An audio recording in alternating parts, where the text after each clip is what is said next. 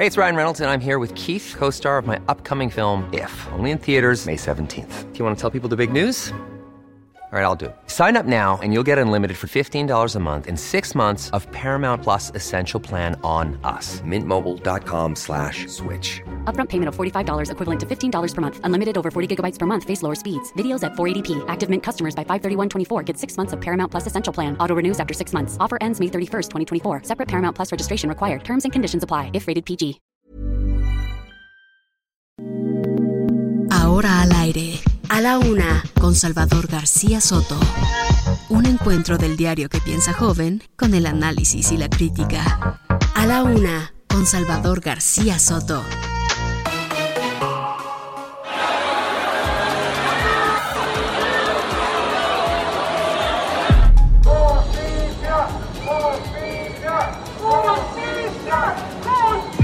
Lamentablemente fue víctima de los abusos, de los atropellos de la policía del Estado de México. despierta, mira que ya amaneció.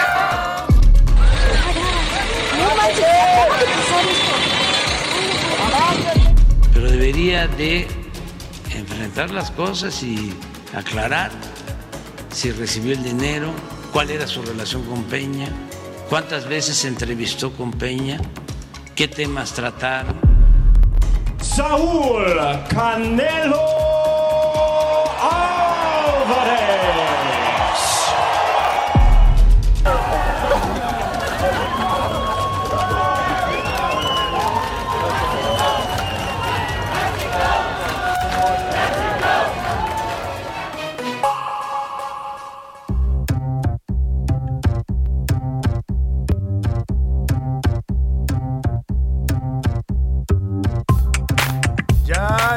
La una de la tarde en punto en el centro de la República. Los saludamos con mucho gusto. Estamos comenzando a esta hora del mediodía a la una. Este espacio informativo que hacemos para usted todos los días a esta hora del día. Tenemos el gusto, el privilegio, el placer de saludarle a través de estos micrófonos, el 98.5 de FM El Heraldo Radio, a través de esta frecuencia que transmitimos en vivo y en directo desde nuestros estudios centrales en Avenida de los Insurgentes Sur 1271, aquí en los rumbos de la Colonia del Valle.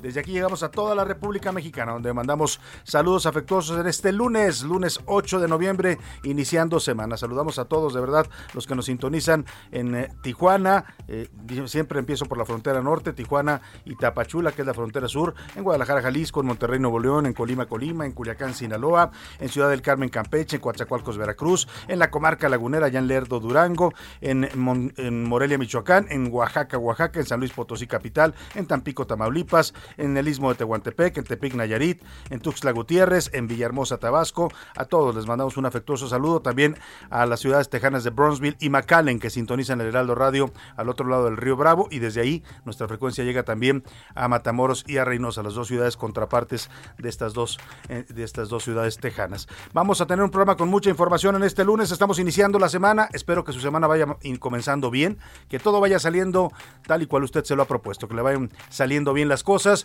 Y si hay algún problema, algún contratiempo, siempre le digo ánimo, ánimo que tiene todavía lo que resta de este día, la mitad de este día y toda la semana para resolver cualquier situación adversa. Vamos a empezar la semana con mucho ánimo y también con mucha información. Le voy a platicar parte de lo que le voy a tener en este lunes movidito. Lo entamban, la Fiscalía General de la República va a pedir, pris- va a pedir prisión preventiva para Ricardo Anaya, ex candidato presidencial.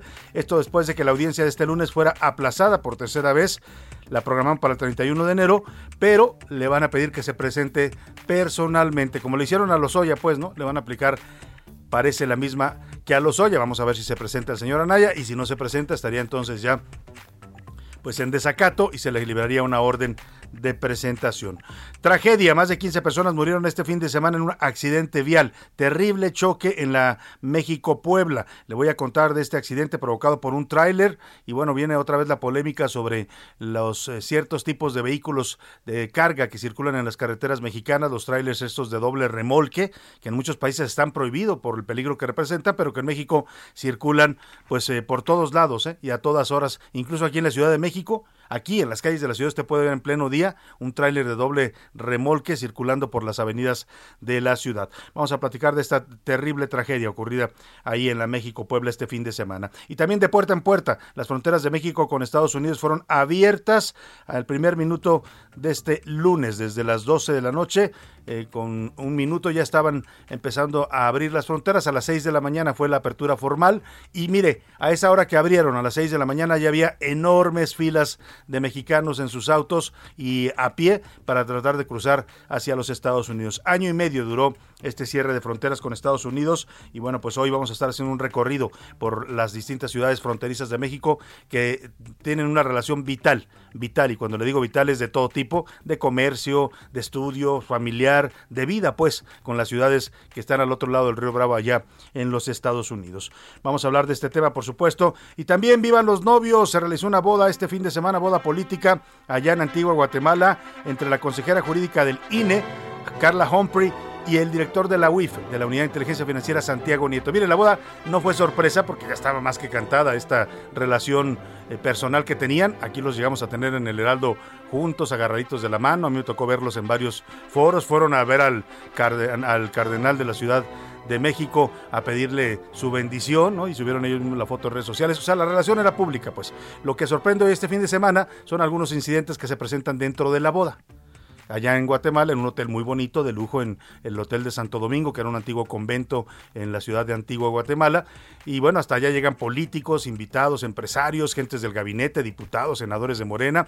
Y bueno, hay, algunos cuestionamientos porque dicen que la boda era muy fifí, ¿no? Para los estándares de Morena. Ya sabe que aquí dicen en Morena que todo es austeridad y que aquí no se valen los excesos. Bueno, pues hay algunos que critican eso. A mí me parece que cada quien tiene derecho a casarse como quiera, donde quiera y cuando quiera. Ese es un derecho eh, humano inalienable, aún para un funcionario público. Pero bueno, sí, hay un tema de congruencia, ¿no?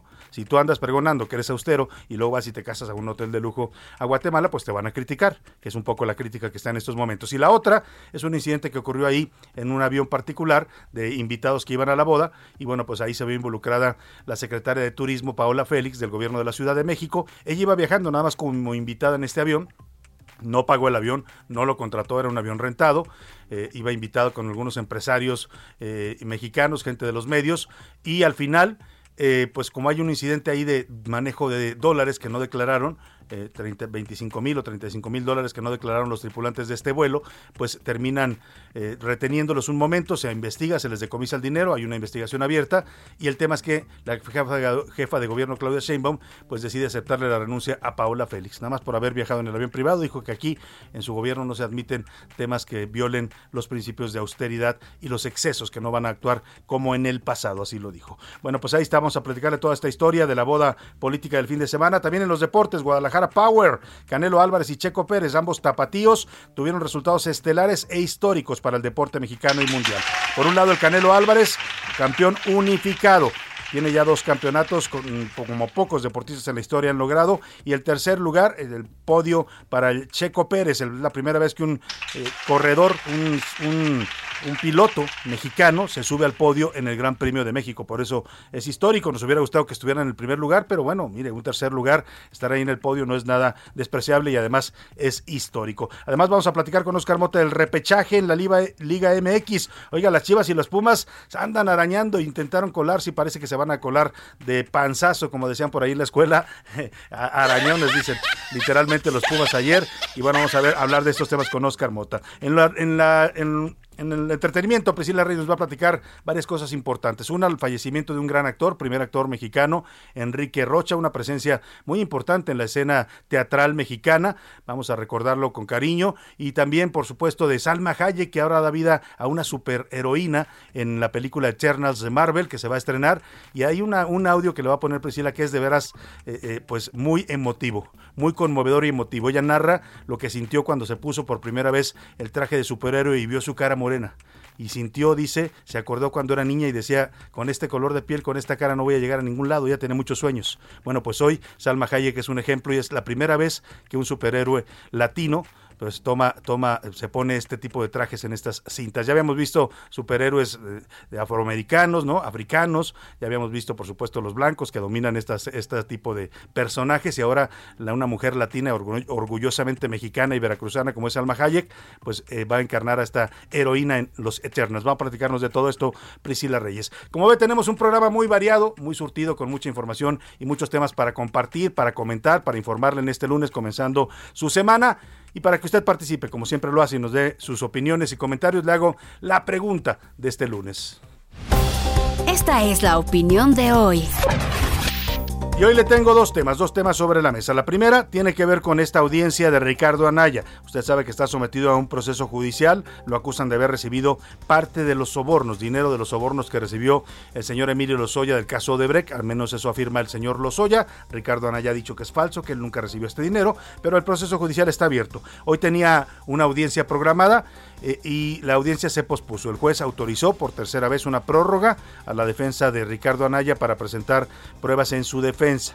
Bueno, pues lo que se dio a conocer y lo que se está filtrando en, los, en las redes sociales y en los medios es que la siguiente audiencia, el juez va a pedir que Ricardo Anaya esté de manera presencial, tal y como se le aplicaron a Emilio Lozoya, que venga y se presente a la audiencia judicial en el juzgado, en donde se lleva su caso, y bueno, pues se está especulando también que ahí podrían detenerlo y ya no dejarlo salir, tal como le hicieron a Lozoya y como le hicieron también a Rosario Robles y como le hicieron al señor Jorge Luis Lavalle, ex senador panista de Campeche. Es decir, este es un modus operandi ya de la 4T cuando se trata de casos políticos. Ah, pues vamos a ver qué pasa con Ricardo Anaya, si se presenta o no se presenta a la próxima audiencia. Por lo pronto yo le quiero preguntar, ¿usted cree que el señor Ricardo Anaya, ex candidato presidencial del PAN y ahora aspirante también a la presidencia en 2024, debería quedarse en la cárcel? como le hicieron a Lozoya, sí, porque también es un criminal, no, porque debe seguir su proceso en libertad, y tres, esta es una persecución política. ¿Qué piensa usted de este tema? La segunda pregunta que le hago tiene que ver con estas hazañas que lograron este fin de semana los deportistas mexicanos Sergio El Checo Pérez y Saúl El Canelo Álvarez. Tuvieron sin duda una gran actuación, uno en su pelea de campeonato en Las Vegas el sábado por la noche y el otro en la Fórmula 1 ayer domingo, llegando al tercer lugar. Por primera vez un piloto mexicano se logra coronar con eh, subir al podio pues en este tercer lugar eh, en la fórmula en el Gran Premio de México. Yo le pregunto, entre estos dos ídolos, sin duda en estos momentos ídolos populares en México, lo vimos, lo hemos visto en distintas manifestaciones, el, día que estuvo el Checo Pérez ahí en Paseo de la Reforma, más de 100 mil gentes llegaron a tratar de verlo en su auto de Fórmula 1, el Canelo también arrastra multitudes, no solo en México, sino en el mundo, es eh, ya famoso en todos lados. Yo le quiero preguntar a usted, de estos dos, ¿con quién se queda? ¿Quién le gusta más pues en su eh, desempeño deportivo y como persona? Sergio El Checo Pérez, que piloto de la Fórmula 1, Saúl El Canelo Álvarez, campeón mundial de box, o me gustan los dos.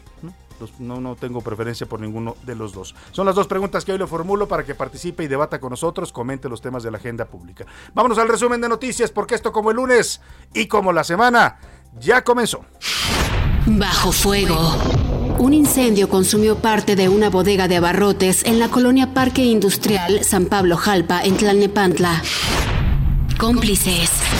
Jorge Ignacio y Diana Elizabeth, padres de Marlon Botas, presunto feminicida de la joven Montserrat Pendimes, fueron detenidos este fin de semana acusados de complicidad.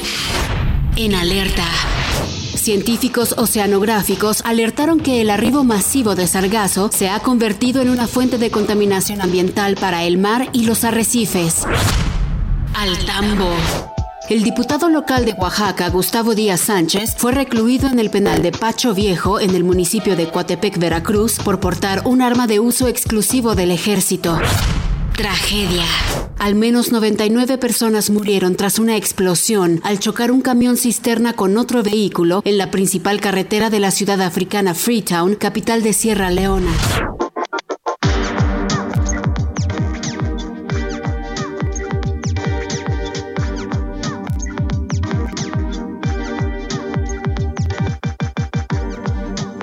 Una de la tarde con 13 minutos. Vamos a la información en este lunes. Eh, le platicaba ya que hoy estaba programada una audiencia judicial en el caso de Ricardo Anaya, que es investigado por estas eh, supuestas aportaciones en efectivo que le habría hecho eh, el señor Emilio Lozoya parte de los sobornos que recibió de la empresa brasileña Odebrecht. Ya le hemos escuchado y hemos visto sus videos en donde Ricardo Anaya desmiente haber recibido este dinero. Dice que ha dado datos y cifras y fechas en donde dice ni siquiera estaba yo en la Cámara de Diputados el día que el supuesto testigo dice que me fue a llevar el dinero físicamente no estaba, no está acreditada mi asistencia, no hay eh, un registro del acceso de esta persona que supuestamente me entregó el dinero en los registros oficiales de la Cámara.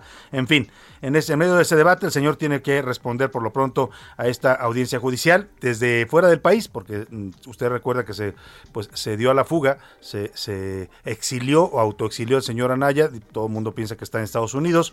El tema es que hoy era su tercera audiencia, él no ha estado asistiendo personalmente, manda a sus abogados, lo cual es un procedimiento aceptado dentro de la justicia mexicana. Pero bueno, la audiencia de hoy no se realizó porque el juez autorizó una nueva prórroga. Es la tercera vez que le da prórroga a Ricardo Anaya de su defensa para la presentación de pruebas. Es el juez de control Marco Antonio Fuerte Tapia. Está en el Centro de Justicia Penal del Reclusorio Norte. Ahí es donde está llevando a cabo este caso. Bueno, después de aceptar esta posposición o esta, esta prórroga por tercera ocasión en este caso, el juez dictó fecha ya para una nueva audiencia. La nueva audiencia se va a llevar a cabo el 31 de enero de 2022 y en esta audiencia virtual el juez ya determinó que Ricardo Anaya Cortés tendrá que presentarse físicamente, de manera presencial, al juzgado ese día.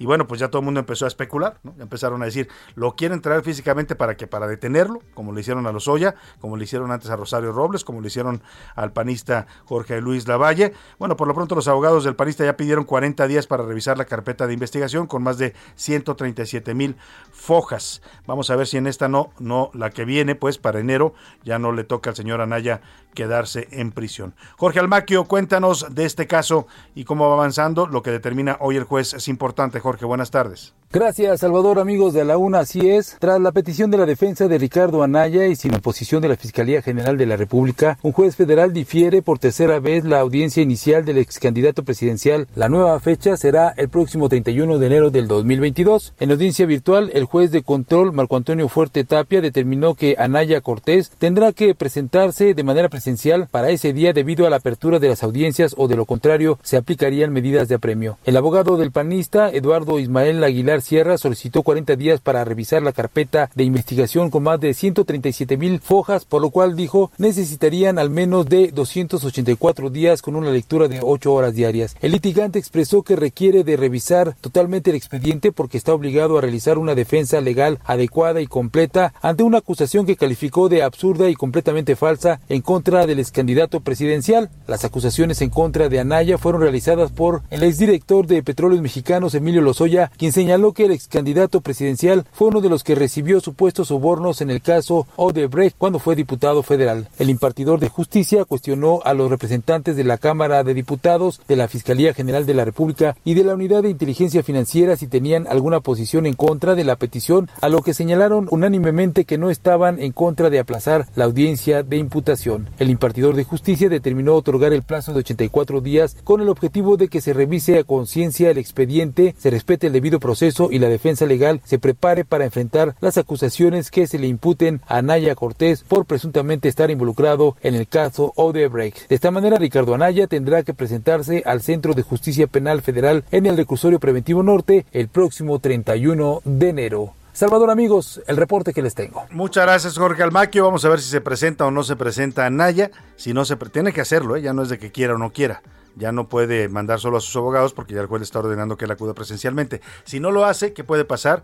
Bueno, pues que se le gire una orden de aprehensión, de aprehensión. Ya, ya está la orden de aprehensión, que se le gire una orden de presentación y si no la cata, pues podrían incluso emitir alguna ficha roja a la Interpol para que lo busquen en todo el mundo a ver dónde está el señor Anaya, ya se le consideraría en ese momento prófugo de la justicia. El presidente López Obrador habló hoy de, esto, de este caso y le mandó un mensaje a su ex contrincante, Ricardo Anaya, para que dé la cara, dice, y aclare si recibió o no los sobornos por el caso Odebrecht.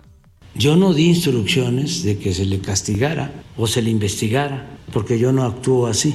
No es mi fuerte la venganza. Él argumenta eso, pero debería de enfrentar las cosas y aclarar si recibió el dinero, cuál era su relación con Peña, cuántas veces se entrevistó con Peña, qué temas trataron, cuál fue su papel cuando se aprobó lo de las llamadas reformas estructurales, por qué fue la ruptura, ¿Quién le aconsejó de que amenazara en la campaña a Peña con meterlo a la cárcel? Que regrese, que informe, que aclare su situación.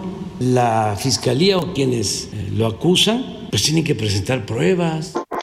Pues dice el presidente que él lo dio instrucciones, pero ya hasta está dirigiendo el interrogatorio, ¿no? ¿Qué debe responder el señor Anaya? Que debe explicar por qué se reunía con Peña, cuántas veces se reunió, qué comían, cómo se saludaban, cómo sonría Peña Nieto. Eh, la verdad es que es un poco absurdo lo que dice el presidente, porque no tenía ningún nada de malo que se reuniera con Peña Nieto. Peña Nieto era el presidente y Ricardo Anaya era dirigente nacional del PAN, era una relación política, ¿no? Pero bueno, el presidente quiere que, venga Anaya y declare sobre todo eso. Vamos a ver si Anaya le hace caso o si decide entonces ya jugársela y volverse prófugo de la justicia. Vamos a estar pendientes de este caso, pero ahí está, dice el presidente, yo no di instrucciones, yo no tengo ánimos de venganza. Sí, claro, ajá. Y Ricardo y Rosario Robles está ahí por su gusto, ¿no? En la cárcel, no quiere salir. Yo creo que le han de haber abierto la puerta, le han dicho, vaya esa señora, y ella dijo, no, yo aquí me quedo, ¿cómo voy a ir? Sí, sí, presidente, le creemos, le creemos en esas cosas. Vámonos a otros temas importantes. Le platico. La reapertura de la frontera. Después de un cierre de 19 meses para viajes no esenciales, estuvo cerrada totalmente por la pandemia. No podía cruzar eh, nadie que no tuviera Primero, si no era ciudadano estadounidense usted. Como mexicano no podía cruzar si no tenía alguna justificación de un viaje esencial. ¿Cuáles eran los viajes esenciales? Temas de salud que se, que se acreditaran, temas de estudio, de acá, por ejemplo, si usted era estudiante de alguna universidad en Estados Unidos, podía cruzar. En fin, la mayoría de las personas que cruzan todos los días no podían hacerlo durante 19 meses. Hoy, a la primera, primer minuto de esta hora, comenzó la reapertura. A las 6 de la mañana abrieron los principales cruces fronterizos y ya para esa hora había largas filas, kilómetros de filas de autos y de personas haciendo fila para poder pasar al otro lado de la frontera. Los eh, que están cruzando, ya empezó el cruce desde muy temprano, tienen que aportar comprobantes de haber recibido vacunas como Pfizer, Moderna, Johnson Johnson, AstraZeneca, Novax, Sinovac y Sinopharm. Las dosis que no se, aceptan, los fármacos que no se aceptan son Cancino y Sputnik. Vamos a hacer un recorrido por esta zona de la frontera norte de México. Vamos a empezar en Ciudad Juárez, Chihuahua, con nuestro corresponsal Federico Guevara, que nos narra cómo fue esta reapertura y cómo la recibieron los juarenses. Federico, te saludo allá en Ciudad Juárez. Muy buenas tardes. Operativos especiales por parte de las autoridades, grandes expectativas generó la apertura de los puentes internacionales entre Ciudad Juárez y El Paso, Texas, que por más de 20 meses permanecieron cerrados, generando cierre de negocios en ambas fronteras. Finalmente llegó el día y cientos de ciudadanos con toda su documentación en orden abarrotaron estos cruces. Kilométricas filas con esperas de hasta tres horas para cruzar la frontera fue el preámbulo de esta apertura, mientras del otro lado todo fue fiesta.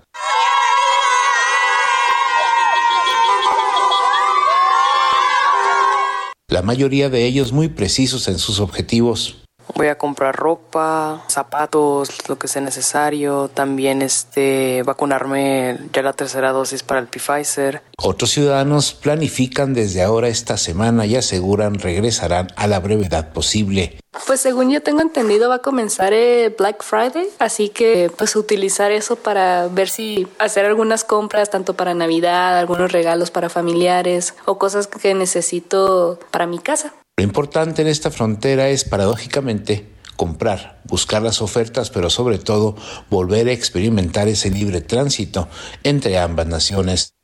Pues sí, así es, es importante para los mexicanos pasar a Estados Unidos y para los estadounidenses también pasar a México. Vamos ahora a otro punto fronterizo, de los más importantes y el más transitado, Tijuana, Baja California. Ahí se encuentra Atahualpa Garibay y nos reporta. Buenas tardes Salvador, buenas tardes al auditorio para informar que las primeras horas de este lunes transcurrieron con normalidad en las garitas internacionales entre Tijuana y San Diego. Esto luego de la reapertura de los cruces considerados como no esenciales, los puertos de entrada de San Isidro y Mesa de Hotel registran las filas normales, lejos de los kilómetros y kilómetros de automovilistas que se esperaban.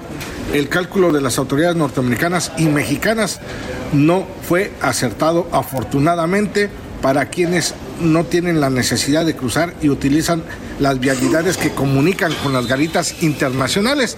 A las 9 de la noche del domingo se reabrió el acceso a los cruces considerados como no esenciales, luego de un año y diez meses de suspensión debido a la pandemia por el COVID-19.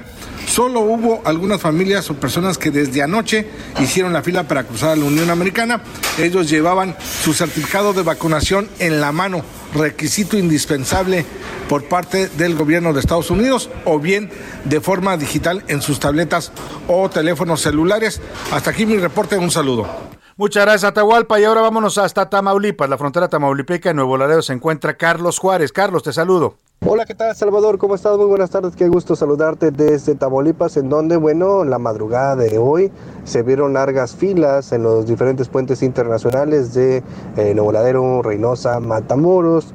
De esto, al aperturarse ya la frontera a viajes no esenciales entre México y Estados Unidos. Sin embargo, ya para el amanecer fue menos el flujo vehicular, incluso se reportaba que era algo sumamente normal lo que se estaba registrando en la frontera, en los puentes internacionales, donde principalmente ciudadanos eh, que tienen las dos nacionalidades o estudiantes pues estaban cruzando por estos diferentes puentes internacionales. Salvador, esta es la información desde Tamaulipas, que tengas una excelente tarde. Te agradezco Carlos, vámonos a la pausa con música y al regreso les platico de qué va la música esta semana.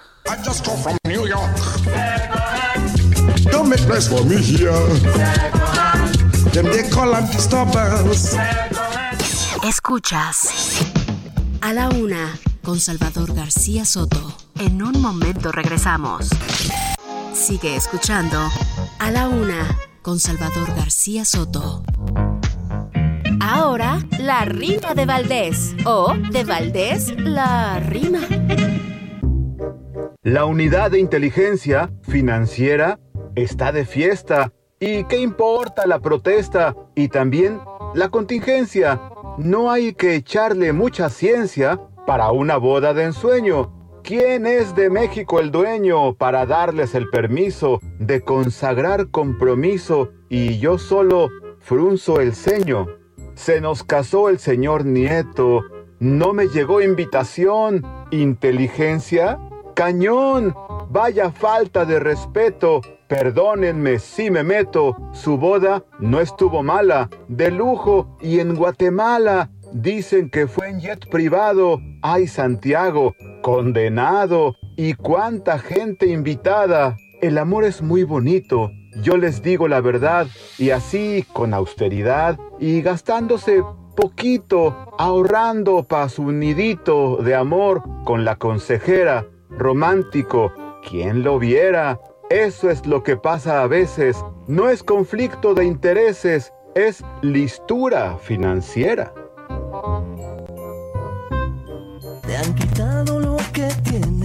Te han robado el pan del día, te han sacado de tus tierras y no parece que termina aquí, despojado de tu casa, vas sin rumbo en la ciudad, sos el hijo de la nada, sos la vida que se va, son los niños, son los viejos, son las madres, somos todos caminando.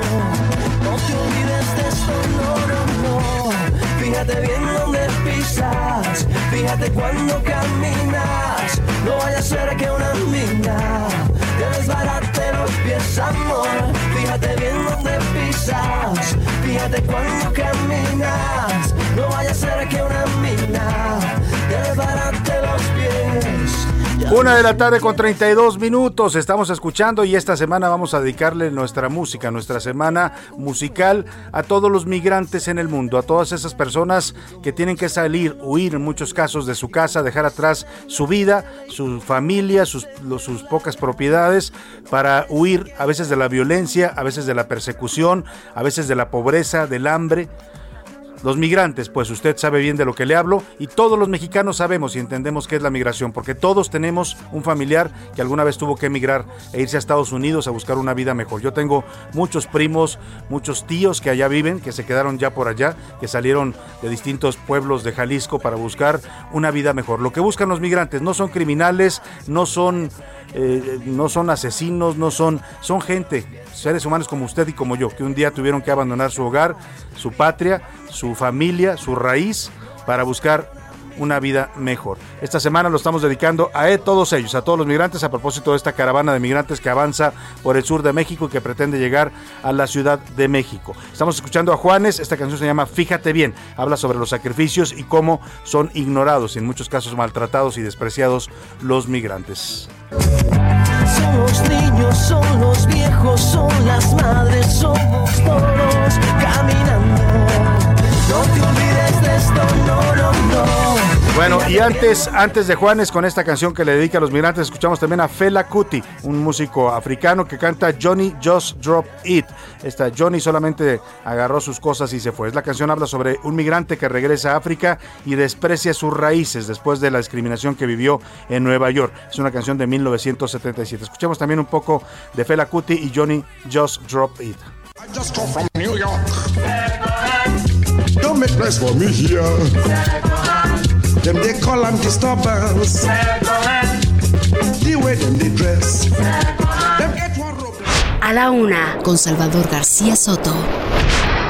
Y hablando de los migrantes, la caravana migrante que avanza en el sur ya llegó a Oaxaca, ya logró abandonar el territorio de Chiapas y cruzó los límites con Oaxaca. Sus integrantes recorrieron alrededor de 246 kilómetros desde que se han salido, salieron de Tapachula, Chiapas, hace dos semanas. El contingente que ya se reduce a unas 3.600 personas llegó este domingo al Parque Central de la Comunidad Los Corazones de Tapanatepec, allá en Oaxaca. Vamos a estar siguiendo de cerca con ellos esta caravana que a pesar de todo, ¿eh?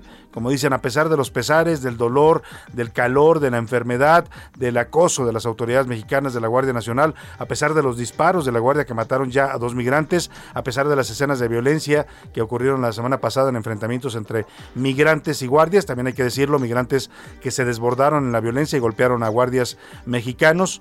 Bueno, pues a pesar de todo eso están llegando ya a Oaxaca. Le voy a tener todo el reporte. Y ya que andamos por esos rumbos de Chiapas, vamos a ver lo que está pasando en eh, Tuxtla Gutiérrez. José Luis está reportando un bloqueo en los accesos y salidas carreteras de la capital de Chiapas. Cuéntanos, buena tarde. Así es, Salvador, buenas tardes, buen lunes. Desde cerca de las 5 de la mañana, 200 personas, habitantes del pueblo de Simojovel, bloquearon las entradas y salidas en la carretera Tuxtla Gutiérrez a Chiapa de Corzo. Están exigiendo, eh, entre muchas cosas, que el dinero que se ha entregado a este municipio, al de Simojovel, sea ya pues inyectado en el municipio. Además, piden que el presidente municipal, Gilberto Martínez Andrade, y la diputada local Chiapani, Chiap, eh, pues acudan cuanto antes a este municipio. ¿Por qué? Porque las escuelas, dicen, no tienen techos, además hace falta caminos y además de que no les han entregado ciertos apoyos que les habían prometido. Por eso es que están eh, en estos momentos bloqueando estas entradas, Salvador. Bueno, pues vamos a estar muy pendientes de este bloqueo. Allá es la carretera que va, la autopista que va a San Cristóbal de las Casas, que conecta pues Tuxtla Gutiérrez con la zona de los Altos de Chiapas, de donde vienen estos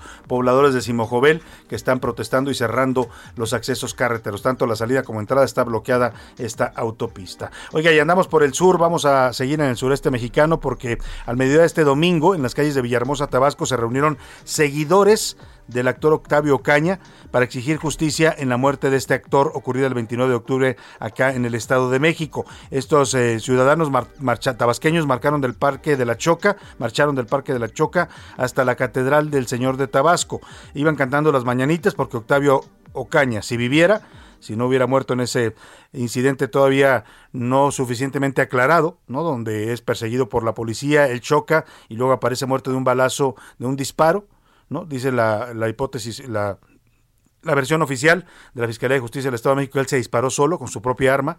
El padre dice que no se pudo disparar solo porque la bala entró por detrás. ¿Cómo le hace usted para dispararse por la espalda, no?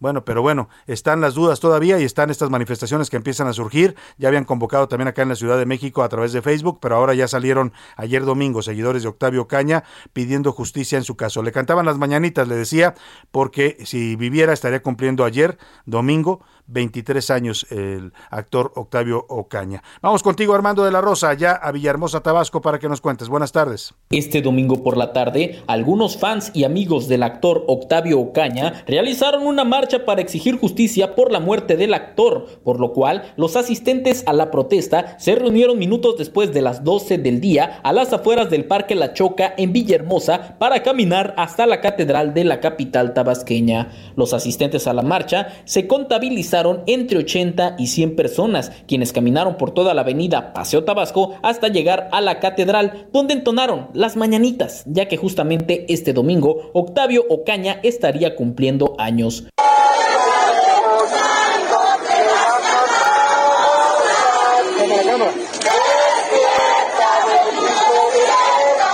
Cabe señalar que la marcha no asistieron ni los padres ni las hermanas del actor. Sin embargo, algunos vecinos de Octavio se sumaron a la protesta, la cual culminó minutos después de la una de la tarde sin ninguna complicación. Y este es el reporte desde el estado de Tabasco, Salvador. Muy buenas tardes. Muchas gracias Armando, pues ahí está cantándole las mañanitas, lástima, lástima porque bueno, pues estaba eh, ausente este joven que murió en estas condiciones bastante extrañas y polémicas todavía. Una investigación que la autoridad ya quiere dar por cerrada, pero la gente pide que se esclarezca bien, bien a bien qué fue lo que pasó en esa, eh, eh, en esa tarde, tarde noche era cuando ocurrió esta persecución, esta tragedia allí en el Estado de México.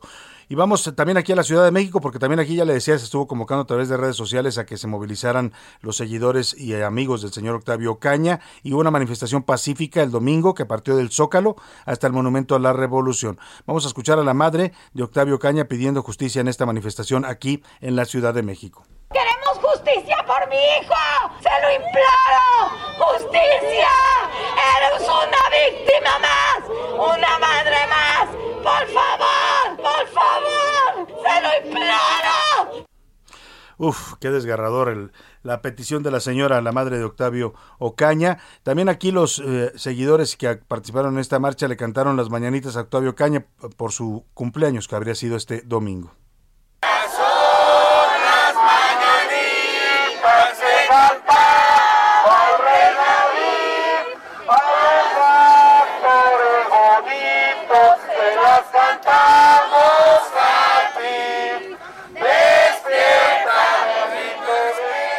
Y mientras tanto, la Fiscalía de Justicia del Estado de México, que pues sostiene su versión, su, su conclusión de este caso, donde dice que fue un autodisparo, una especie de suicidio, no explican las razones, pero según ellos se, habría disparado, bueno, dicen que fue accidentalmente, pues, ¿no? Que la pistola se accionó en el momento del choque. Pero bueno, más allá de las dudas que todavía deja esta versión oficial, el tema es que hoy la Fiscalía de Justicia del Estado de México comenzó una investigación, esto por las filtraciones de fotografías que fueron difundidas en redes sociales. Mire, se filtraron fotografías y esto es algo totalmente ilegal, irregular y que revictimiza a las víctimas en México. Filtraron fotografías del cuerpo de Octavio Ocaña cuando está, se le practica la necropsia. Se ve el cuerpo desnudo, se ven los tatuajes que tenía en el cuerpo, se ven los orificios de las balas. O sea, ¿quién autoriza estas? ¿Quién hace este tipo de cosas? Que es totalmente atentar contra la dignidad, contra el pudor, contra la memoria de la víctima y de su familia. No solo revictimizan, no solo revictimizan a, a la víctima que ya falleció, sino también a la familia. Y la pregunta es, ¿quién las filtra y quién difunde esto, no? ¿Quién tiene ese pues esa cara dura y esa poco, pocos escrúpulos para difundir fotografías de este tipo. ¿Le gustaría a usted que las fotos de su familiar eh, eh, muerto anden circulando por las redes sociales? De verdad, cuando le lleguen ese tipo de cosas, elimínenlas, bórrelas, no las compartan y las difundan. No es un tema que debamos permitir. Imagínese que su familiar, su hijo, su padre, su madre, su hermano. ¿Le gustaría esto? Bueno, pues siempre hay que ponernos en el lugar del otro antes de hacer tonterías, porque la gente luego le mandan estas fotos y las vuelve, las comparte y las sube a chats y las sube a redes sociales y eso es de veras algo que debiera, eh, es considerado un delito en términos de quién lo filtró y es lo que se está investigando desde la Fiscalía de Justicia del Estado de México. Y vámonos a otro tema rápidamente. Un accidente fuerte este fin de semana. Qué tragedia, más que un accidente, esto es una tragedia. La México-Puebla que de por sí es una autopista complicadísima. ¿eh? Yo, creo, yo creo que es una de las carreteras más complicadas que tenemos en México. Entrar o salir en esa zona de Puebla, pasar, tratar de pasar usted hacia Oaxaca, hacia Veracruz, es un verdadero viacrucis en muchos casos. Un tráfico espantoso, lleno de trailers, eh, un desorden en el tráfico, obras que nunca terminan. Ayer me tocó regresar de, por esa carretera en la noche. Eran las 11 de la noche, once y media, y usted pensaría que el tráfico ya está normal. Bueno, pues casi 40, 50 minutos en un tramo a vuelta de rueda de verdad una, una, carretera muy compleja y que tiene poca atención además de las autoridades para lo complejo tiene que ver con el volumen de tránsito que tiene y con el volumen de carga. Ahí se mueven muchos trailers mucho todo es eh, todo el sistema de carga en México a través de trailers atraviesa por esa vía para ir del sur al norte del país o del oriente al occidente bueno, pues eh, le, ponen poca atención y eso provoca este tipo de tragedias. El sábado ya va la cuenta en 19, entiendo, ¿no? 19 o 17, porque aquí me ponen 17, pero me habían dicho en, en la, entrada 19. Bueno, oficialmente son 17 personas las que murieron ya en este accidente. La cuenta ha ido aumentando porque han fallecido varios de los heridos. Eh, hay 17 personas muertas y 3 heridas en este choque. Un tráiler que supuestamente se quedó sin frenos e impactó a varios vehículos a la altura de la caseta de San Marcos, Huixtoco. Terminó invadiendo los carriles contrarios y se llevó literalmente, como si fuera una chuza de el boliche, así para que me entienda, pues no lo digo en sentido sarcástico ni mucho menos, así tal cual el tráiler fue aventando autos hacia los lados y provocando la muerte de estas personas. Hubo una explosión incluso en el impacto y varios autos terminaron incendiados. Cuéntanos, José Ríos, José Ríos, corresponsal, ¿en qué va esta tragedia ahí en esta autopista de Puebla, México-Puebla? ¿Qué tal Salvador? Buenas tardes, te saludo con gusto a ti, al auditorio que nos escucha por El Heraldo Radio y pues bueno, para informarte que la Fiscalía General de Justicia del Estado de México inició ayer la identificación de las 19 personas que fallecieron el mediodía de este sábado sobre la autopista México-Puebla, esto luego de que un tractocamión se quedara sin frenos en vistera a 11 vehículos y a un autobús de turismo en la caseta de cobro de San Marcos Huixtoco en el municipio de Chalco. La dependencia mexiquense señaló que los trámites para este proceso se llevarán a cabo en el Centro de Justicia del municipio de Ixtapaluca, donde personal de la Fiscalía Regional de Amecameca brindará atención a los deudos. Hasta la mañana de este lunes, Salvador, pues bueno, la dependencia explicó que se cotejarán las pruebas genéticas de las víctimas y sus probables familiares, además de que será personal de la Coordinación General de Servicios Periciales quien está a cargo de este proceso a fin de entregar los restos a los deudos. Este es el informe que te tengo hasta la tarde de este lunes, Salvador. Buena tarde. Buenas tardes, José Ríos. Pues vaya situación esta. Eh, le decía que hay un, todavía alguna discordancia en las cifras porque oficialmente la Fiscalía de Justicia es el Estado de México o es de Puebla, la Fiscalía que está investigando. Eh, del Estado de México porque la zona donde ocurre todavía es Estado de México, que, aunque, es la autopista México-Puebla, dice que son 17 fallecidos y, y estos eh, heridos, en total tres heridos pero las cifras que están manejando varios medios y varias eh, cuentas en las redes sociales hablan de 19.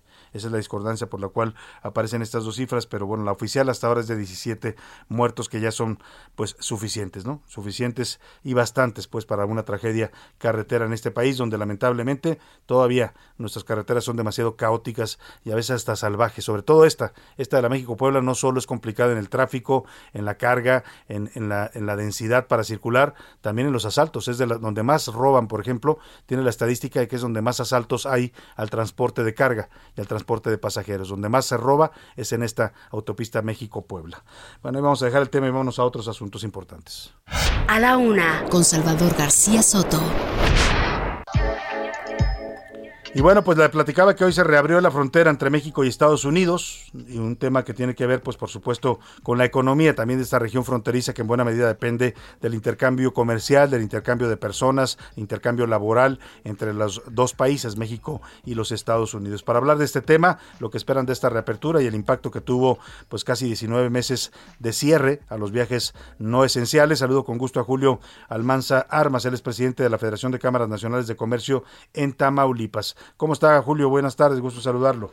Igualmente, Salvador, buenas tardes y gracias por eh, abrir los espacios a, la Federación de las Cámaras de acá de Tamaulipas.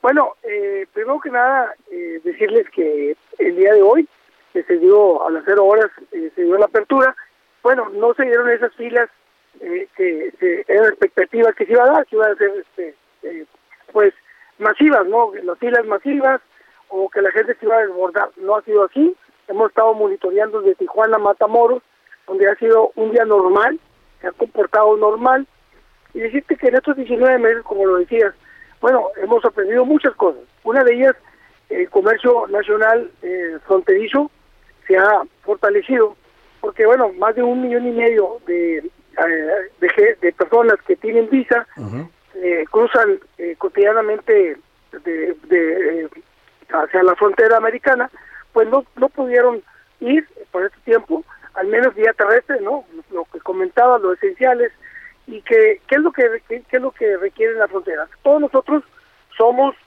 de países vecinos, somos socios comerciales de Estados Unidos y en la frontera hay una codependencia eh, social, ¿verdad? Que, de que existen familias, unas viven de un lado, otras de otro.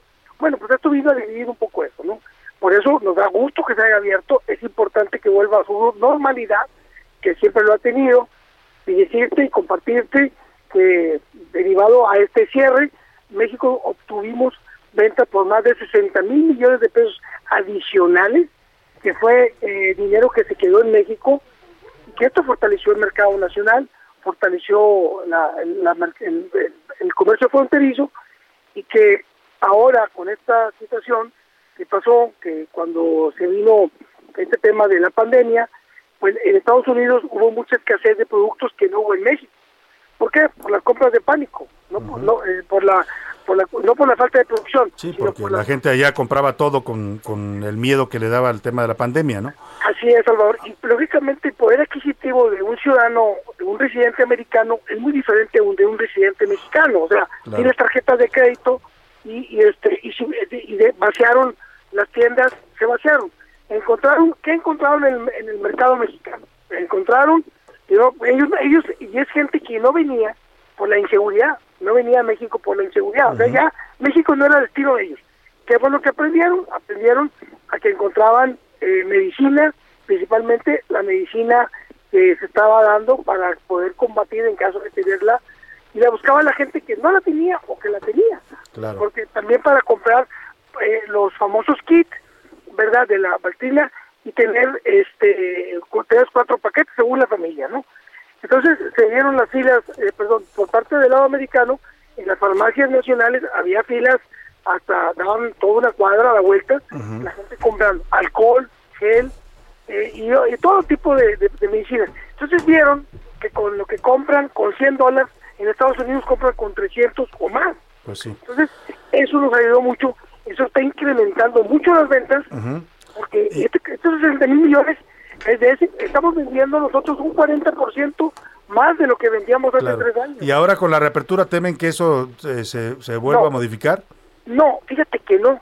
Va, va, todo se va a volver a su normalidad y va a agarrar su cauce. Uh -huh. Pero no, nosotros creemos que eh, pues la gente que tiene que ir a comprar cosas de Estados Unidos lo va a hacer. Tenemos claro. el buen fin este miércoles, sí. Pero no nada más ese buen fin, buen fin son varios días nada más. No, creemos que entramos en una nueva cultura de compra y de venta, uh -huh. aprendimos mucho de esto, eh, lamentablemente pues lo que sucedió no fue bueno, claro. pero sí se aprendió bastante. Eh, la, una experiencia acumulada, eh, Salvador, te lo digo, yo estoy desde ayer monitoreando los puentes internacionales, sí. no hay filas, o sea, las filas son las normales, uh -huh. cuando pensábamos que sí se iba a, se iba a desbordar la gente, ¿no? O sea, ¿usted cree que al final termina siendo una, una etapa difícil, pero al final con, con cosas, saldos positivos bueno, para el comercio mexicano, ¿no? Usted para está diciendo lo correcto. Y decirles que en Texas, por ejemplo, la inflación es de 5.4% uh -huh. en este último año. Tenemos eh, y que ahora los residentes nacionales fronterizos claro. se van a dar cuenta de que la gasolina está más cara, que muchas cosas están más caras sí. que hace 19 meses. Y, que, y les conviene también a ellos venir a comprar a México, no solo los mexicanos comprar en Estados Unidos, ¿no? Así es, es correcto, exactamente. Y entonces, ese es el efecto que se está dando pero el mercado nacional se ha fortalecido. Qué bueno.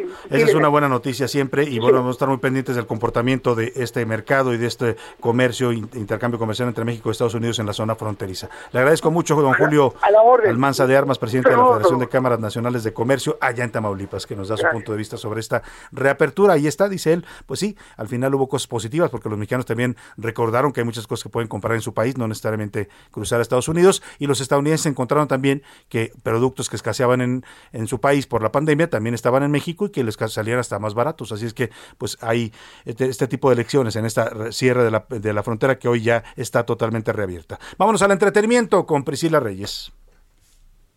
Y la venganza no puede engendrar sino más sangre derramada. ¿Quién soy? ¿El guarda de mi hermano? ¿O aquel a quien adiestraron para aceptar la muerte de los demás? No la propia muerte. Qué voz. Hijo. Se enchina la piel al escuchar esta voz, ¿no? De Enrique sí, Rocha. Sí, la verdad es que sorprendió, sorprendió Salvador conocer ayer que había pues perdido la vida el actor a los 81 años. Comentaron en muchos medios que él empezó en telenovela por ahí de 1965 La Mentira. Fíjate que no, él empezó en teatro y fue una uh -huh. casualidad. Era un actor teatral. Era un actor teatral, así empezó, pero aparte fue de casualidades. Uh -huh. Él contaba que él se dedicaba al póker y al billar. A él no le gustaba el ese, estudio. ese era su Él a eso se estaba dedicando su, a los 21 años. Su vida. Y un compañero le dice, un amigo, le dice, oye, tengo un ensayo de teatro, ven conmigo. Y ese día falta uno de los personajes, le dicen, cuando están ensayando, oye, ¿no me, no me ayudas a leer Ay, esto? Lee esta parte. Lo escuchan y se queda.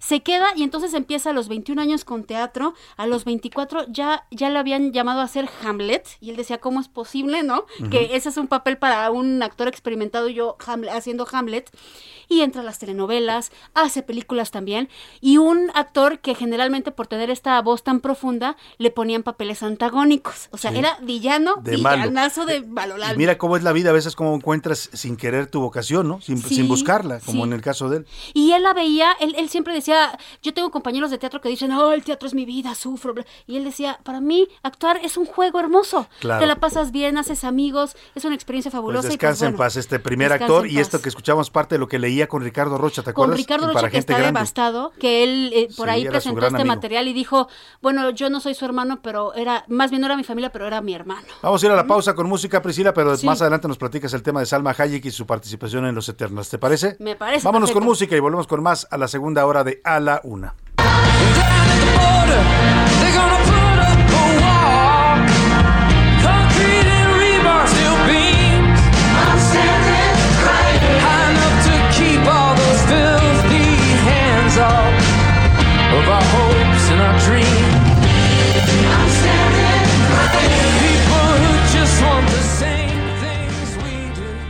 Escuchas A la Una con Salvador García Soto. En un momento regresamos.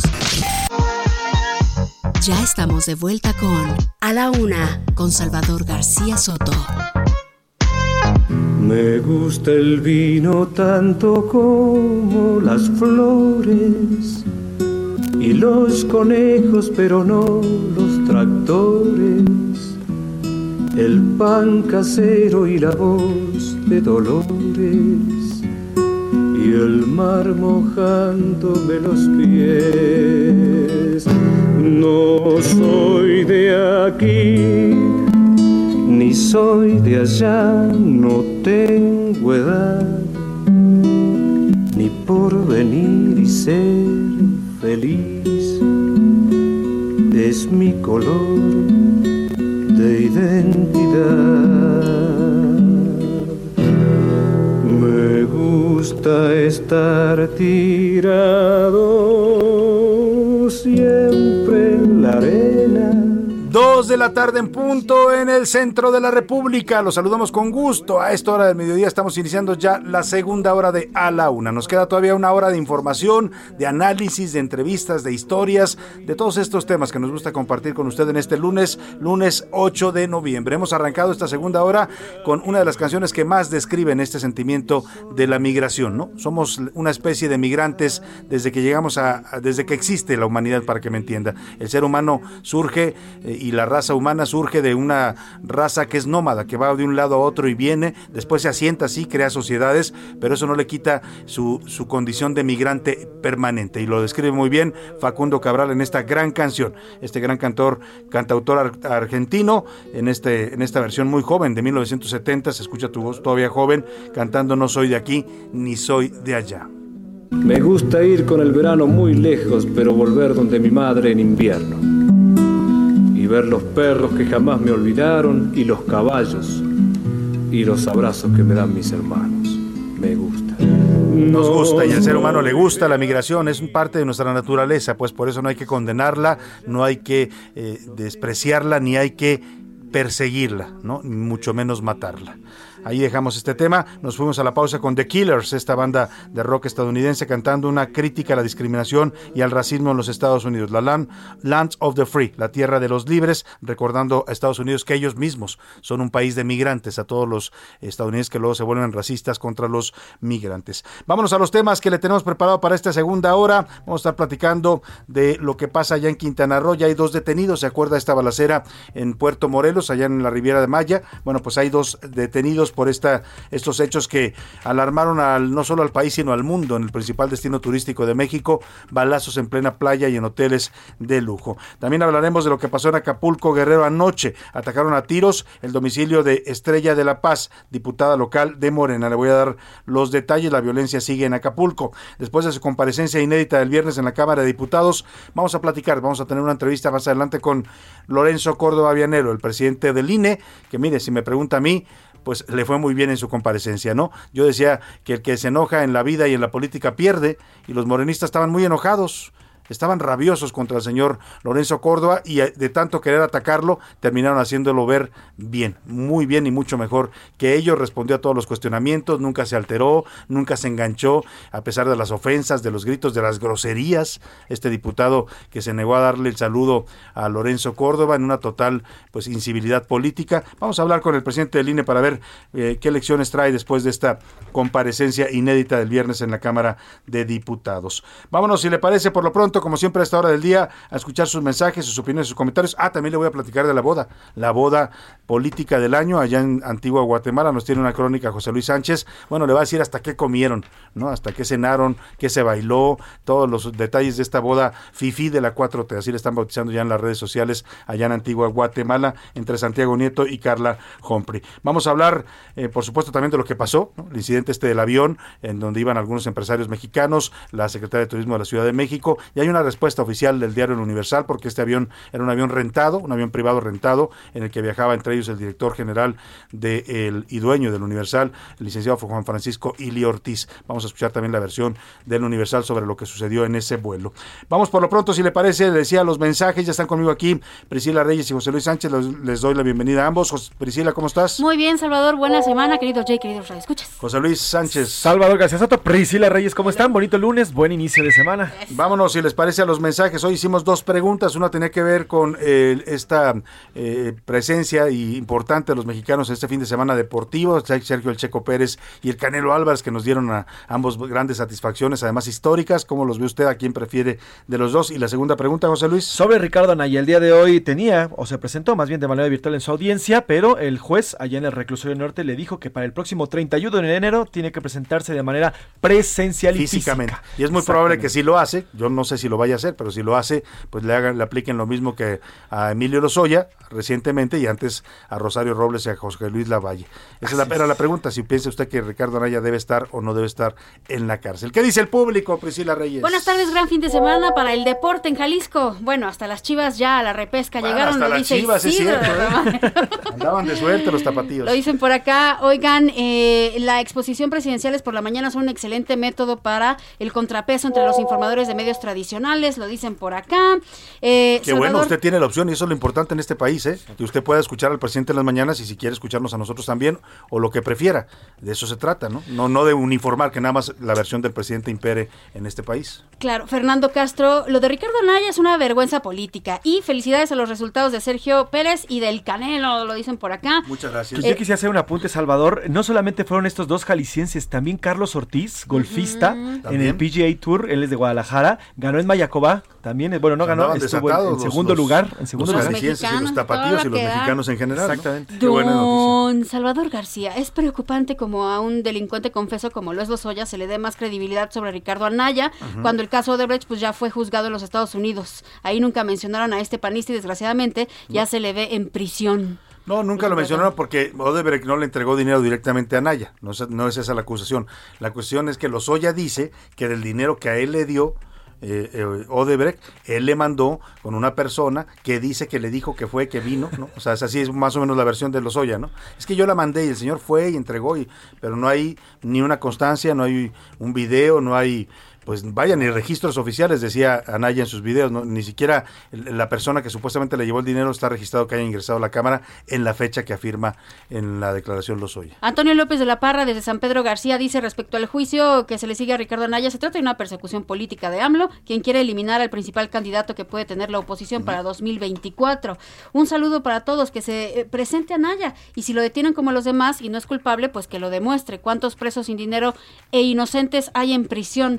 Lo Sí. dicen por acá. Sí, en eso tiene razón. Chava Pris, Pepe, Anaya no debe presentarse a menos que tenga una orden de no arresto, así podría asistir sin ningún inconveniente y aclarar de una vez de todo de lo que le acusan. Por acá dicen, eh, en alto, la pregunta de quién será mejor Checo y Canelo, los dos. No porque sean de Jalisco, lo importante es que son mexicanos. Nadie dijo que porque sean de Jalisco, pero son de Jalisco, ¿no? Lo dice Antonio Ayón, hay que decirlo, un dato decirlo. curiosito. Buenos días y buena semana sobre el Canelo y Checo Pérez. El Canelo es mejor deportista, dicen por acá. Y sobre Ricardo Anaya, pues es persecución política y venganza de AMLO. Lo está diciendo Miguel Ramírez desde el Estado de México.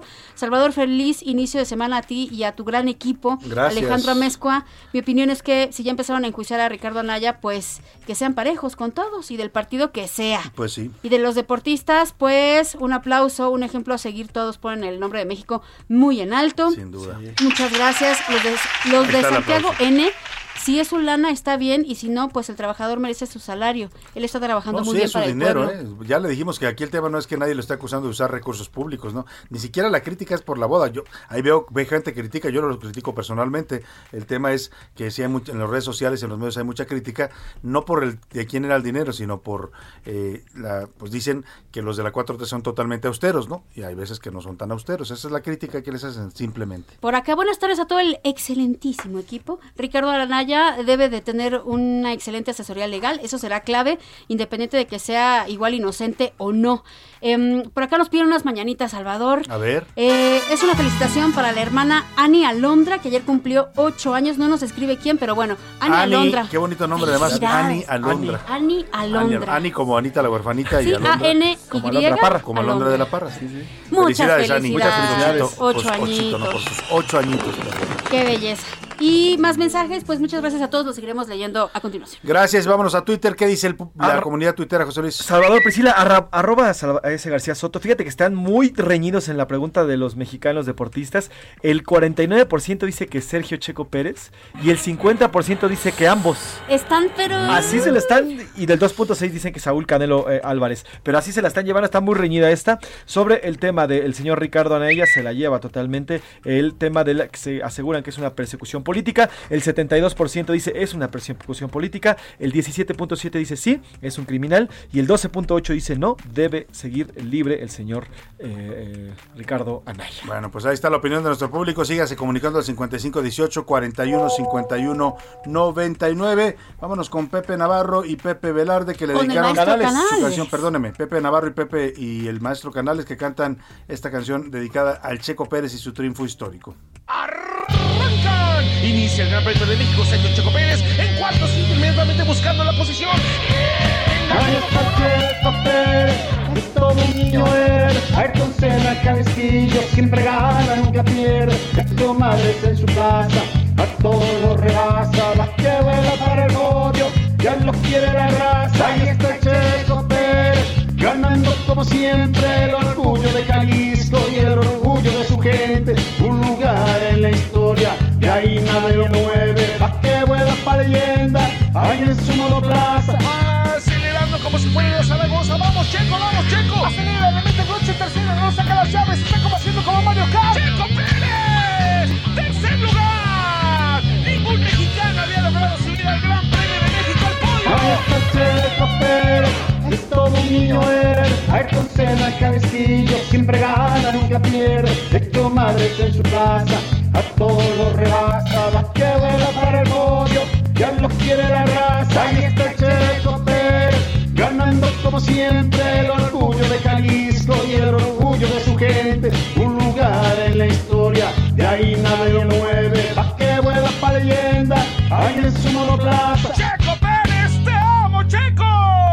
Bueno, ahí está la canción de los curuleros de San Lázaro, en este caso el maestro Enrique Canales cantando con Pepe Navarro y la narración que usted escuchará, por supuesto, del señor Oscar Mota. Vámonos a más temas informativos.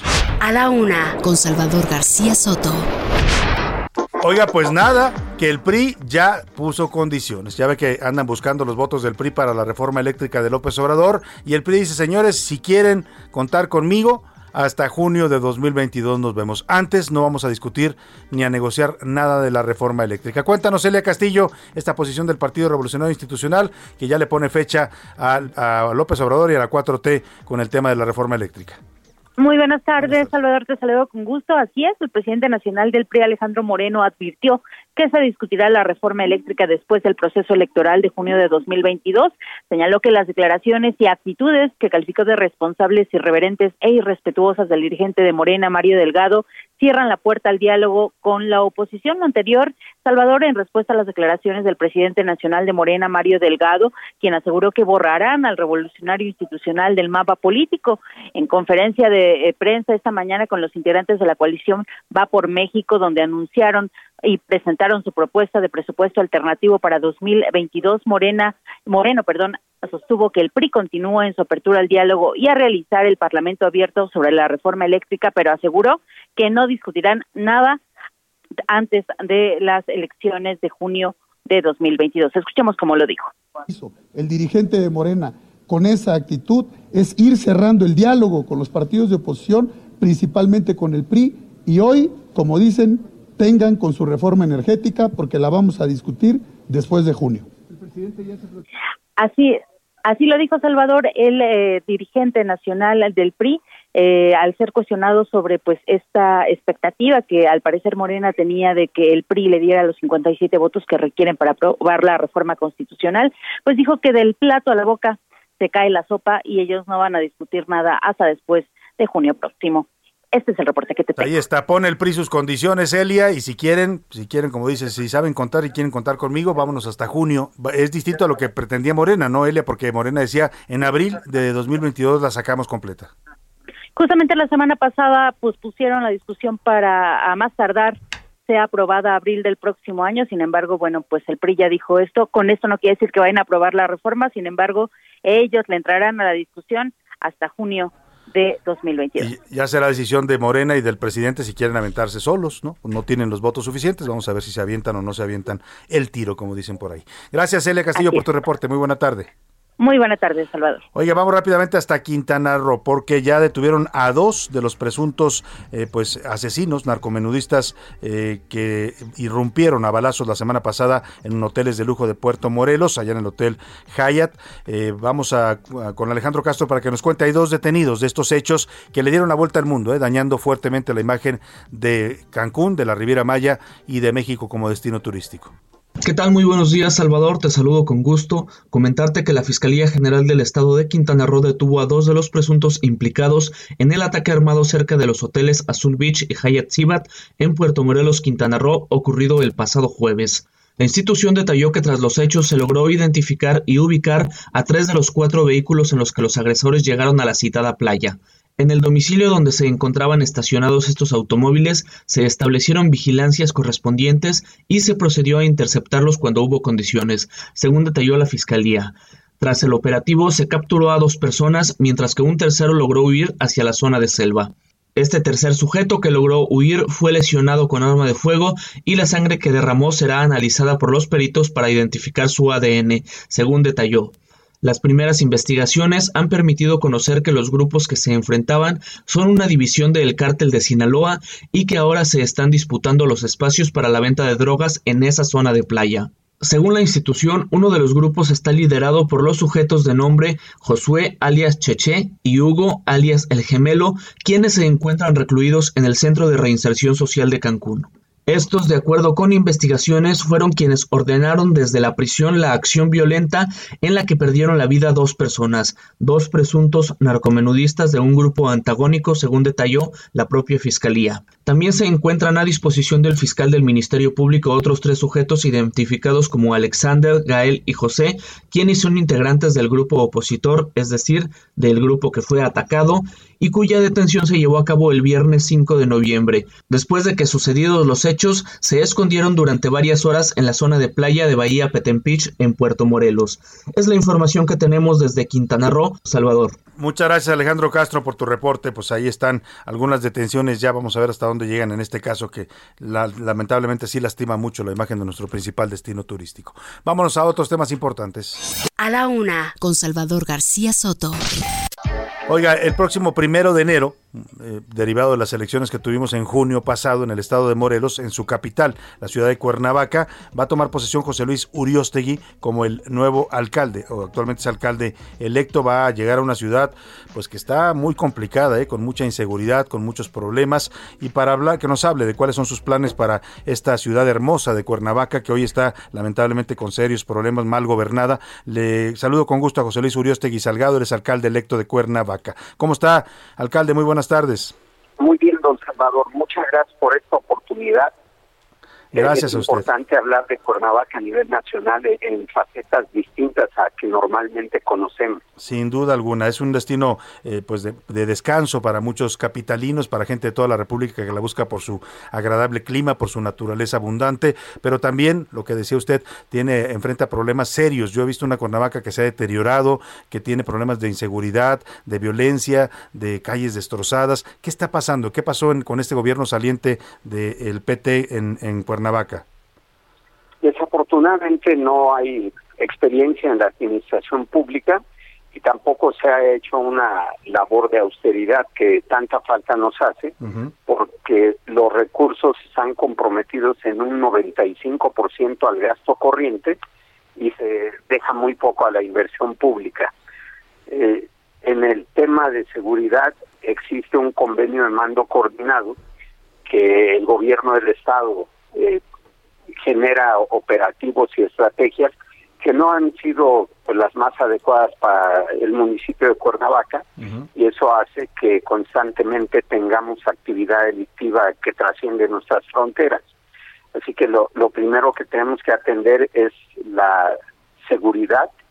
Ah, Hay que generar programas de prevención integrales y transversales a partir de servicios públicos, de cultura, de recreación que tanto abunda en la ciudad y que hemos venido desacreditando de alguna manera. Claro, usted gana la elección por el Partido Acción Nacional y por el PSD, entiendo que es un partido local el PSD. Eh, ahora, eh, y- y- va, va a, a llegar a, como dice usted, una, una ciudad complicada, pero eh, ¿dónde está, digamos, el, tema? Es, usted decía no solo el gobierno saliente de este eh, presidente municipal del PT, sino también la relación con el gobierno estatal, el gobierno de Cuauhtémoc Blanco. ¿Cómo, ¿Cómo prevé esta relación? ¿Va a ser fácil trabajar con un gobernador atípico como es Cuauhtémoc Blanco? Estamos tratando de construir una relación institucional de respeto. Afortunadamente, afortunadamente hasta este momento ha habido eco en el gobernador del estado, lo que no se pudo generar en la administración que está concluyendo. Hoy estamos trabajando junto con gobierno del estado para solucionar algún tema y es otro factor importante.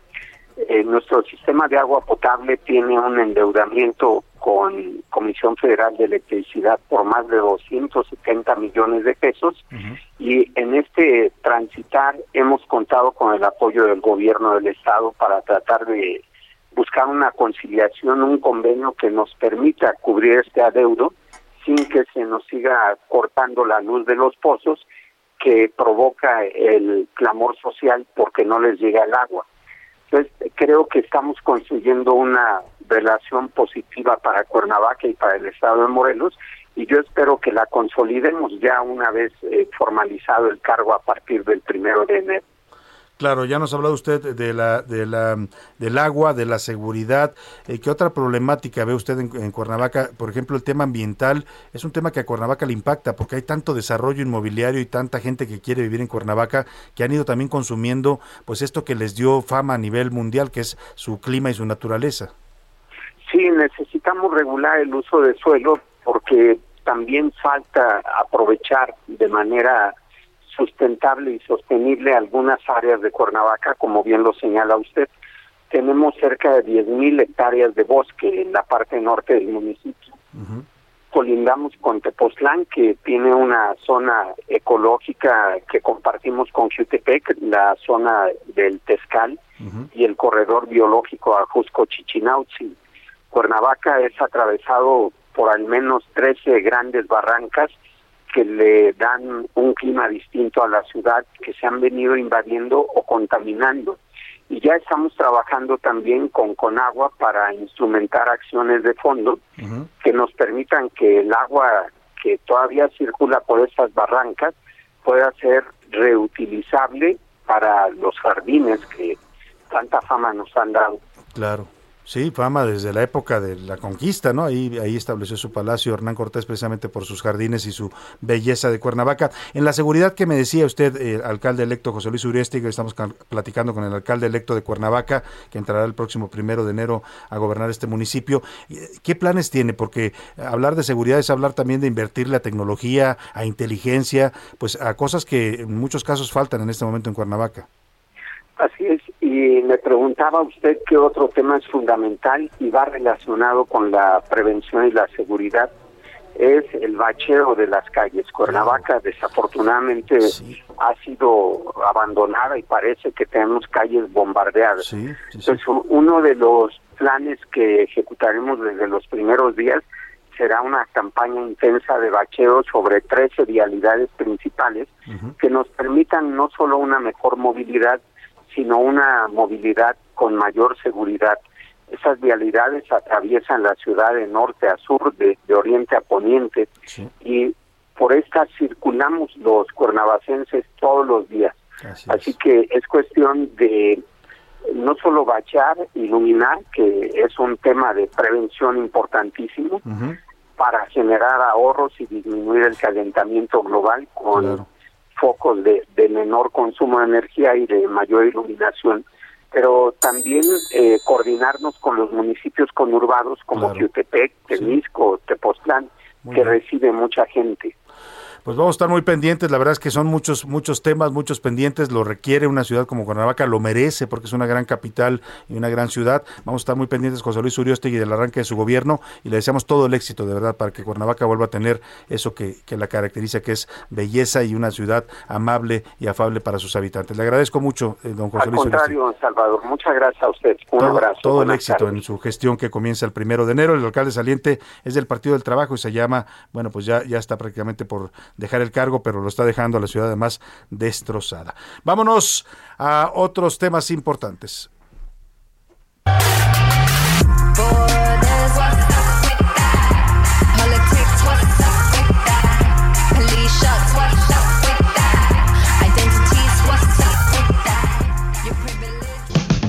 Estás escuchando A la Una con Salvador García Soto. Regresamos. Ya estamos de vuelta con A la Una con Salvador García Soto. Bienvenido a tu dosis de buenas noticias. Mi nombre es Soy la Alegría. La Estados Unidos bautizó este sábado a uno de sus barcos con el nombre de Harvey Milk, el famoso activista de los derechos de la comunidad gay que fue asesinado en 1978 en San Francisco y que sirvió en la Fuerza Naval durante la Guerra de Corea. Wow. La ceremonia se llevó a cabo en San Diego, en el sur de California, y contó con la presencia de Stuart Milk, sobrino del también primer concejal de California abiertamente gay. En el evento participaron también el secretario de la Marina, Carlos del Toro, y Paula Neira, la primera mujer transgénero en conseguir que la Marina modificase su nombre en su hoja de servicio militar después de un proceso judicial. Apenas tenía 17 cuando crucé la frontera. Mi viejecita sacarla de la pobreza. Me quemaban las noches de frío, por poquito me ahogaba en el río. Y aquellos que sufrieron lo mismo, les dedico este corrido. Soy uno de tantos mexicanos que trabajan día con día para darle a mis hijos y ayudar a mi familia. Como extraño mi rancho querido, mis amigos que no los olvido y a mis viejos que hace varios años que no los he visto.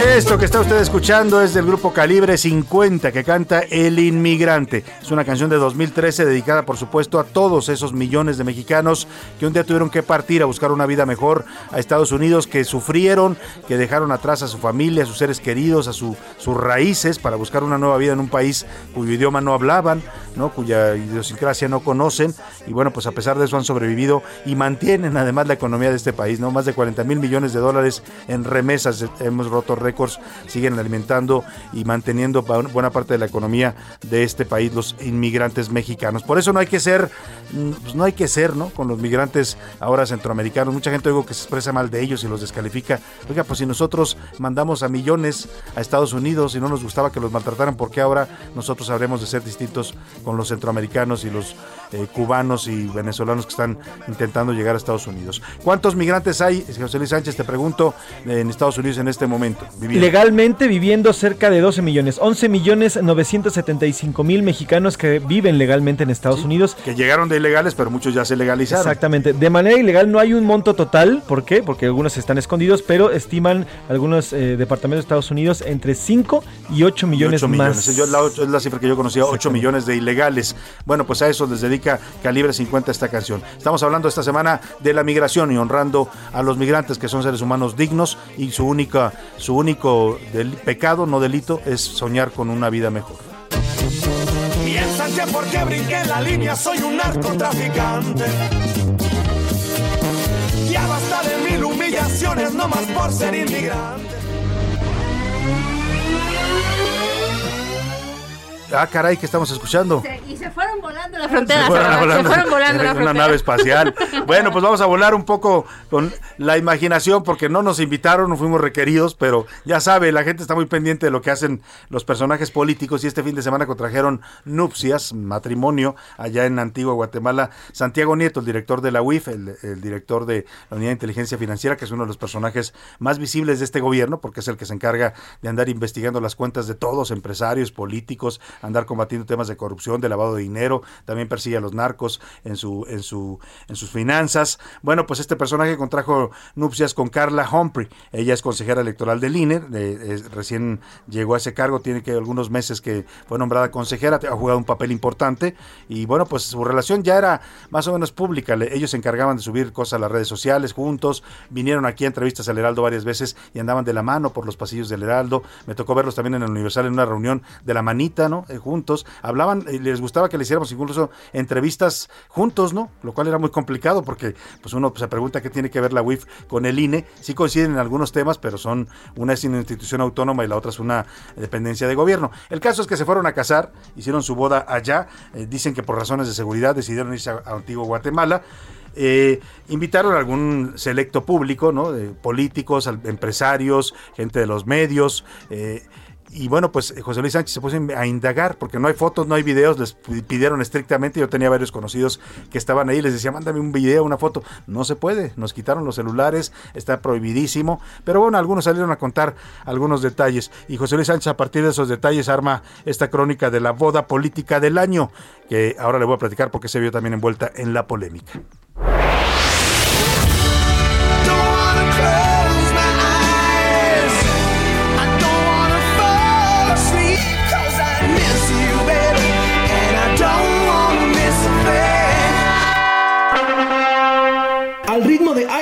Miss a de Aerosmith, los novios abrieron la pista montada en los jardines del Hotel Santo Domingo de Antigua, en Guatemala. Los más de 300 invitados aplaudieron de pie y saludaron a la pareja con las copas llenas de champaña Moet Chandon y vino tinto. La canción culminó con un beso entre la consejera electoral Carla Humphrey y el director de la Unidad de Inteligencia Financiera Santiago Nieto, quienes así daban por iniciada la velada para celebrar su unión matrimonial. Entre los asistentes se reconocían rostros de empresarios, políticos y funcionarios. Nadie del gabinete del presidente López Obrador, aunque fueron invitados. La algarabía y felicidad fue una constante en la fiesta que tuvo cinco actos. El viernes por la tarde hubo un cóctel para recibir a los invitados. El sábado entre 6 y 10 de la noche se llevaron a cabo los servicios civiles y religiosos. Y ya por las 10 de la noche la cena dio paso al baile cerca de la medianoche. La pareja Humphrey Nieto agasajó a sus invitados con una cena de primer nivel. Deliciosas esferas de carpacho con aguacate y tártara de atún para arrancar. Ravioles rellenos de queso brie con sorbete de limón de segundo plato. Y como tercer tiempo, robalo crujiente y un asado de tira. De postre, el macarroni de chile a cayote. En la fiesta se sirvió de todo tipo de copas. Un asistente platicó para A la Una con Salvador García Soto y dijo que había todo lo que quisiera de tomar. La bebida que más se sirvió fue la champaña. Era común ver a los invitados con las copas champañeras bien servidas y bailando al ritmo de los 80s y 90s, música preferida de la pareja. En las mesas, el tema que dominaba era Paola Félix Díaz, ahora exsecretaria de Turismo de la Ciudad de México. Y es que la tarde del viernes, la funcionaria fue retenida junto con su esposo en el aeropuerto de La Aurora, en Guatemala. Viajaba en un avión privado rumbo a la boda. En este mismo vuelo también se encontraba Juan Francisco Ili Ortiz, empresario director de El Universal, su esposa Perla Díaz, el productor Alejandro Go y cuatro amigos más de Ili Ortiz. Según consta en actas de detención, se le fueron encontrados 35 mil dólares en efectivo repartidos en sobres blancos que contenían 50 billetes de 100 dólares. Después se supo que el dinero pertenecía al dueño de El Universal. Tras darse a conocer esto, la secretaria presentó vía remota su renuncia, la cual le fue aceptada. Todo mientras en la Ciudad de México se realizaba uno de los eventos turísticos más importantes de la capital, la Fórmula 1.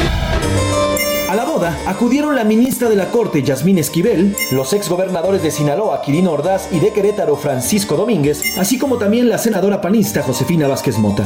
También se vio a la gobernadora de Campeche, Laida Sansores, a la expresidenta del Tribunal Electoral, María del Carmen Alanís, y a su esposo Emilio Rabaza.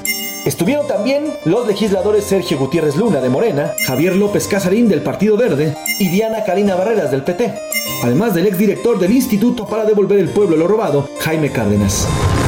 A decir de los invitados, la pareja la pasó muy bien. Casi todo el festejo estuvieron en la pista bailando y abrazándose, celebrando con los invitados. La fiesta se alargó hasta las 5 de la mañana, a pesar de que se tenía planeado que fuera una hora antes. La nueva pareja de la 4T se divirtió durante su boda, que de no haber sido por lo ocurrido por Félix Díaz, habría pasado desapercibida. Así, fue un fin lleno de amor, champaña y mucha, mucha polémica. Mientras tanto, que vivan los novios. Para la una con Salvador García Soto, José Luis Sánchez Macías. Pues sí, que vivan los novios y cada quien tiene derecho a casarse como quiera, donde quiera, ¿no? Y a hacer lo que quiera en su boda. El tema aquí, lo que ha, habido generado algunos cuestionamientos y críticas es eh, el tema de la austeridad, ¿no? Que dicen algunos, pues no son así como muy austero un hotel de lujo en Antigua Guatemala para los parámetros de la 4T, ¿no? Incluso el presidente hoy se refirió a esto. Y realmente lo que más generó polémica, más que la boda en sí, que además pagaron ellos con sus recursos, nadie está hablando de uso indebido de recursos públicos, el tema es que este, este incidente que se genera en este avión privado que aterriza en, en Guatemala eh, para llegar a la boda, y ya nos dijo José Luis los tripulantes, entre ellos el director eh, del Universal, Juan Francisco Ili Ortiz, que era el que había rentado el avión en un avión rentado, invitó a varios de sus amigos que iban, incluida Paola Félix, secretaria de Turismo, eh, que pues su pecado es haber aceptado viajar en un avión privado, según dice la jefa de gobierno Claudia Sheinbaum. Esto dijo Claudia Sheinbaum después de que justificó haber aceptado la renuncia de Paola Félix, que no cometió ningún delito, ¿eh? Ningún delito, porque al final los 35 mil dólares que iban en el avión tienen una explicación. Ahora le voy a dar la, explicación que hoy da el- el diario El Universal sobre este dinero. Pero vamos a escuchar lo que dijo la jefa de gobierno. Es una funcionaria realmente pues muy eficiente y pues muy activa, pero pues hay cosas que no se pueden hacer. Entonces ¿habló por eso le aceptamos ella? la renuncia. Ya la busqué y le dije, Paola, ¿dónde estás? Estoy en Guatemala, ¿qué pasó? Pues la verdad, doctora, me subí a un avión privado y pues le quiero presentar mis renuncias y así lo considere. Y le dije, pues sí, Paola, ni modo, pues así son las cosas. Bueno, pues ahí está lo que dijo, pues sí, la- le aceptó la renuncia porque dice que no va con los principios de austeridad de la 4T. Esto es lo que le decía, ¿no? Esto es lo que hace pensar que algunos no vieron bien la boda allá en, en Antigua Guatemala, en un hotel de lujo. eh, pero bueno, eh, el presidente López Obrador se refirió también a esto. Dijo que es un asunto escandaloso, que no son correctas las acciones en torno a la boda en Guatemala. Y dijo que Santiago Nieto sí lo invitó a su boda, pero que él rechazó acudir al evento porque tiene muchas ocupaciones. También le recomendó a los servidores públicos que actúen con moderación y austeridad. Al presidente parece no le gustó tampoco este incidente del avión. No critica la boda, pero sí dice que prefirió no acudir. Bueno, y le decía, en todo esto que se suscita en el avión privado que aterriza con... Y, el, tema no es que sea ilegal el dinero, el tema es que no declaran aparentemente la cantidad, eh, no, se olvidan de llenar un formulario y esto es lo que motiva que el gobierno de Guatemala inicie investigaciones. Bueno, la, la respuesta el posicionamiento que está respondiendo hoy en el Universal dice textual, hoy en la columna bajo reserva. El licenciado Juan Francisco Ili Ortiz, presidente ejecutivo y del Consejo de Administración del Universal, viajó el viernes a Guatemala en un avión privado rentado para asistir a un evento social. Estuvo acompañado por integrantes de su familia, un asistente y un grupo de amistades que acudían al mismo festejo. Eh, eh, su asistente portaba dólares en efectivo, de origen legal y físicamente justificado. Que serían utilizados en una segunda escala del viaje en Estados Unidos, a fin de cubrir gastos personales ligados a procedimientos médicos a los que el licenciado Ili Ortiz se somete en forma regular, como demuestran copias de los comprobantes respectivos. Dicha cantidad fue reportada por ella ante funcionarios fiscales en el aeropuerto de Toluca. Antes de partir, ellos le pidieron firmar un segundo formato de colaboración con Guatemala, cuyas autoridades le dieron, le dijeron serían informadas eh, sobre este dinero. Los referidos comprobantes fueron enviados a la empresa guatemalteca que alojaría a su llegada al avión rentado al llegar al aeropuerto de la capital guatemalteca. Agentes aduanales la separaron, se refiere al asistente de Ili Ortiz, del grupo, apenas bajó de la aeronave y le pidieron firmar una nueva declaración en la que notificaba sobre el dinero reportado previamente. En esta nueva declaración, eh, ella informó portar dólares, pero en un descuido omitió especificar el monto. Ello originó que el dinero fuera incautado en forma precautoria. Una vez aclarado que el dinero había sido reportado desde México, todos los viajeros del avión, ella incluida, reanudaron sus actividades programadas. El señor Ili Ortiz y sus familiares y su asistente viajaron ayer domingo a la ciudad de Los Ángeles para los efectos descritos. Personas no identificadas filtraron a medios de comunicación mexicanos aspectos del incidente, incluso documentación de la Fiscalía de Guatemala con datos personales de los afectados. En las publicaciones derivadas de ello, el tema fue premeditadamente exhibido como un aspecto cuestionable del referido festejo social. O sea, lo que dice el Universal, no había nada ilegal en el tema, y bueno, pues alguien intentó hacer daño ahí con estas filtraciones y evidentemente pues lo hicieron, ¿no? Le, quitaron la chamba a Paola Félix, que acaba de ser nombrada apenas el primero de octubre secretaria de Turismo. El golpe era para Claudia Sheinbaum, muy probablemente, muy probablemente esto tenga que ver con el, pues el, los golpeteos que ya hay dentro de Morena por la sucesión adelantada, ¿no? Pues nada más voltea a ver a quiénes son los rivales de Claudia Sheinbaum y por ahí puede venir la filtración. Ahí dejamos el tema y la aclaración que hace el Universal sobre este asunto. Vámonos a otros temas. A la una, con Salvador García Soto. Dos de la tarde, 44 minutos, y la semana pasada le estuvimos relatando en este espacio la comparecencia inédita. Nunca un presidente de un instituto electoral eh, federal había acudido a comparecer ante la Cámara de Diputados. Lo hizo por primera vez Lorenzo Córdoba Vianelo, presidente del INE, y la comparecencia que ya se preveía iba a ser agitada porque Morena había estado calentando el ambiente con declaraciones diciendo que iban a cuestionar a Lorenzo Córdoba. Pues efectivamente fue una comparecencia un tanto ríspida, pero muy interesante el ejercicio. Interesante sobre todo porque al final los que intentaban hacer ver mal al consejero del INE y dejarlo eh, en mal con sus acusaciones, sus críticas, sus ataques, pues terminando viendo desde mi punto de vista viéndose mal ellos, ¿no? Porque pues a Lorenzo Córdoba nunca le quitaron ni siquiera la sonrisa y menos la cortesía y la educación. Tengo el gusto de saludar en la línea telefónica a Lorenzo Córdoba Villanelo, presidente del INE. ¿Cómo está, consejero? Muy buenas tardes. Hola Salvador, qué gusto de saludarte, un verdadero placer eh, estar contigo y con tu auditorio. ¿Cómo se sintió después de este ejercicio del viernes en donde hubo de todo, muchos cuestionamientos a su labor, le dijeron traidor, le dijeron que se había usted amparado eh, eh, inconstitucionalmente, como si el amparo no fuera un instrumento constitucional? Bueno, cuestionaron de todo, hasta su papá lo uh, sacaron por ahí a colación.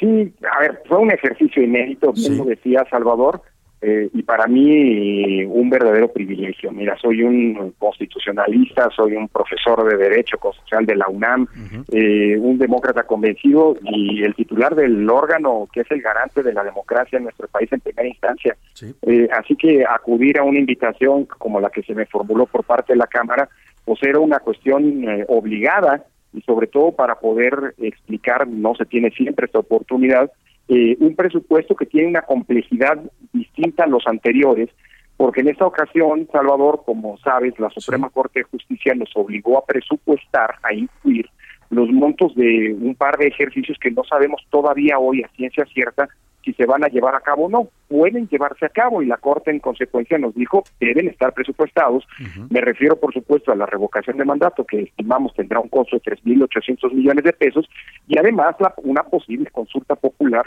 eh, a realizarse en agosto del siguiente año que eh, estimamos podría costar alrededor de, de, un poco más de 1.900 millones de pesos. Entonces, explicar estas, eh, estas novedades, pues para mí fue fundamental y eh, pues el ejercicio fue un ejercicio muy interesante, no se habló solo del presupuesto, que fue la razón para la que me invitaron a uh -huh. platicar, eh, pero eh, se tocaron otros temas, en fin, y me permitió pues explicar muchas eh, muchos lugares que eh, comunes que a veces no son bien comprendidos, como el tema de las remuneraciones, que fue eh, aprobado por la misma Cámara, es decir, la ley de remuneraciones de los servidores públicos de este año establece con toda claridad que los consejeros, que los miembros del INE estamos, del Consejo del INE estamos efectuados de las limitaciones constitucionales eh, que tanto de las que tanto se habla.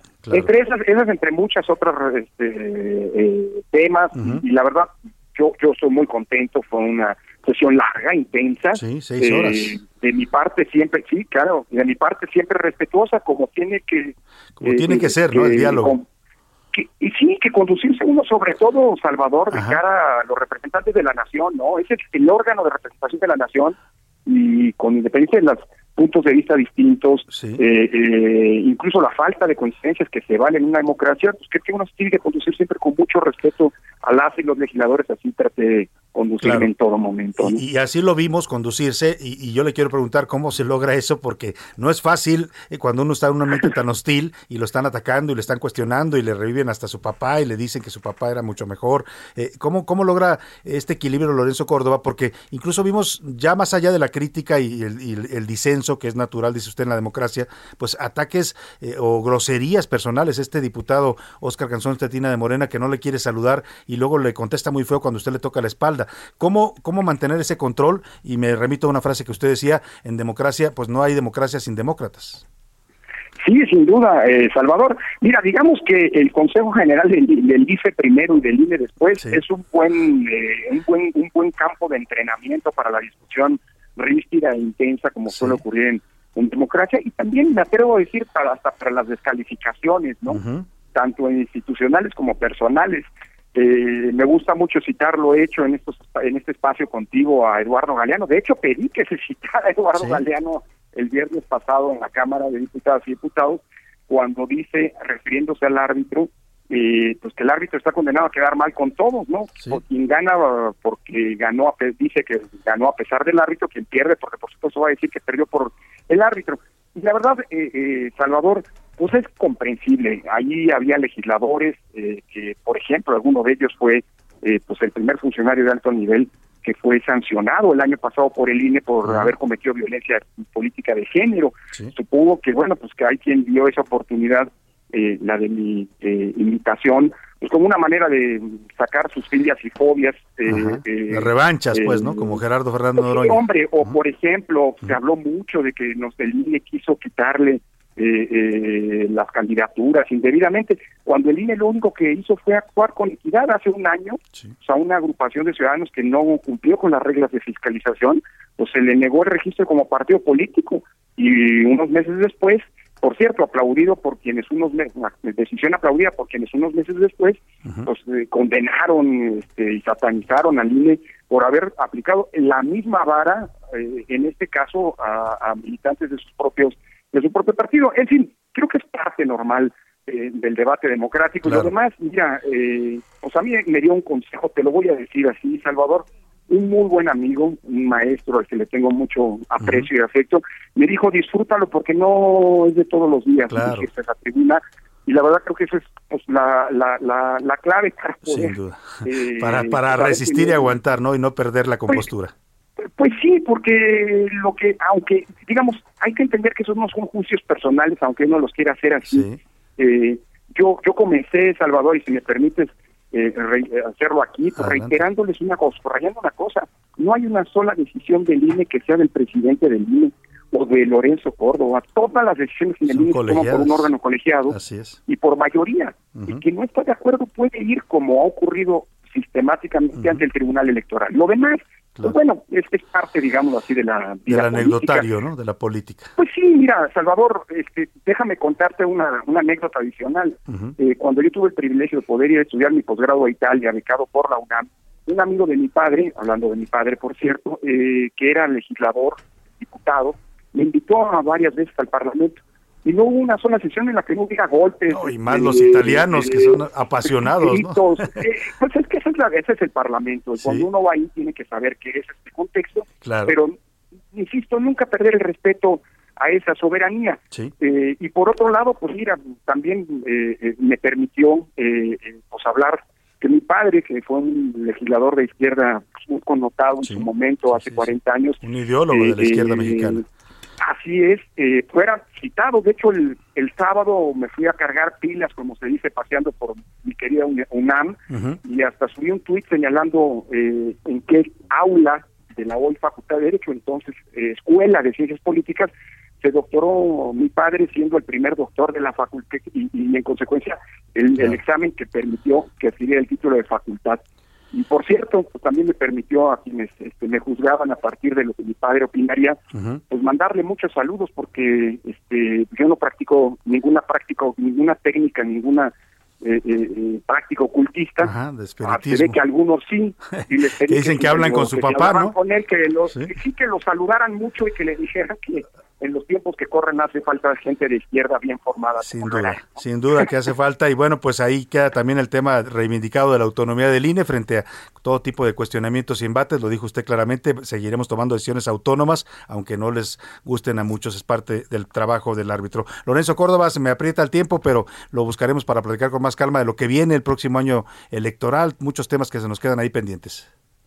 Sin duda, será siempre un gusto, Salvador. Te mando un abrazo muy afectivo. Yo también le mando otro a Lorenzo Córdoba, presidente del Instituto Nacional Electoral. Sin duda, mire, si me pregunta a mí, iba, iba, eh, pues los mononistas iban por pelo y salieron trasquilados, ¿no? Querían hacer ver mal a Lorenzo Córdoba y lo terminaron exaltando porque se vio mucho mejor que ellos en este debate democrático. Vámonos a los deportes con Oscar Mota.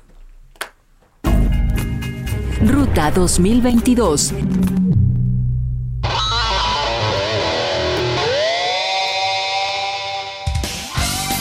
Oscar Mota, ¿cómo estás? Buena tarde. Rápidamente, mi querido Salvador García Soto, amigos de la UNA. Hoy un gran día para ganar tremendo fin de semana para los jaliscienses. Sergio Checo Pérez logra el tercer lugar en el Gran Premio de México. Primer mexicano que logra subir al podio. Antes, el sábado, Canelo Álvarez eh, noquea en el onceavo round a Calen Plant. Y con esto es el primer mexicano que logra unificar los campeonatos de una división. En este caso, la división supermediana. Pero también en el golf, Carlos Ortiz termina en el segundo lugar de Mayacoba de la PGA. Y con esto, obviamente, es un gran fin de semana para la gente allá de Jalisco y los deportistas. Estado que, por supuesto, representa a Salvador García Soto. No, bueno, pues sí, pero no, no, muchos decían, no es porque sean jaliscienses, pues son mexicanos y la verdad es que están haciendo un gran papel, Oscar. Es correcto, y además Sergio Chico Pérez pues, le va a la América, ¿no? Entonces, es, es como que un tema aquí diverso en todos lados. Sin asunto. duda alguna, sin duda. Muchas gracias, Oscar Oye, Mota. Ya nos darás una crónica más Por detallada supuesto. hoy en las noticias de la noche y mañana con, con más calma, ¿te parece? Por supuesto, lo hacemos. Vámonos a la pausa. Priscila Reyes, se nos quedó ahí el audio de Salma Hayek. Mañana, lo Mañana se los doy, mañana se los doy y los voy a subir No en mi pierde Twitter vigencia, hoy. pero es un, un gran audio. Es un gran duda. tema, aparte. Lo que ella explica, lo que sintió al portar el traje de esta heroína en la película Eternals. Vámonos a despedir. Gracias, Priscila Reyes. Gracias, Salvador. Gracias a todo el equipo, a José Luis Sánchez, a Laura Mendiola, a Milka Ramírez, a Diego Gómez, a Iván Márquez, a Miguel Zarco, aquí a Rubén y a Javi Baez. Hasta mañana, que pase una excelente tarde. Provecho. Por hoy termina A la Una con Salvador García Soto. Un encuentro del diario que piensa joven con el análisis y la crítica. A la Una con Salvador García Soto. De lunes a viernes de 1 a 3 de la tarde.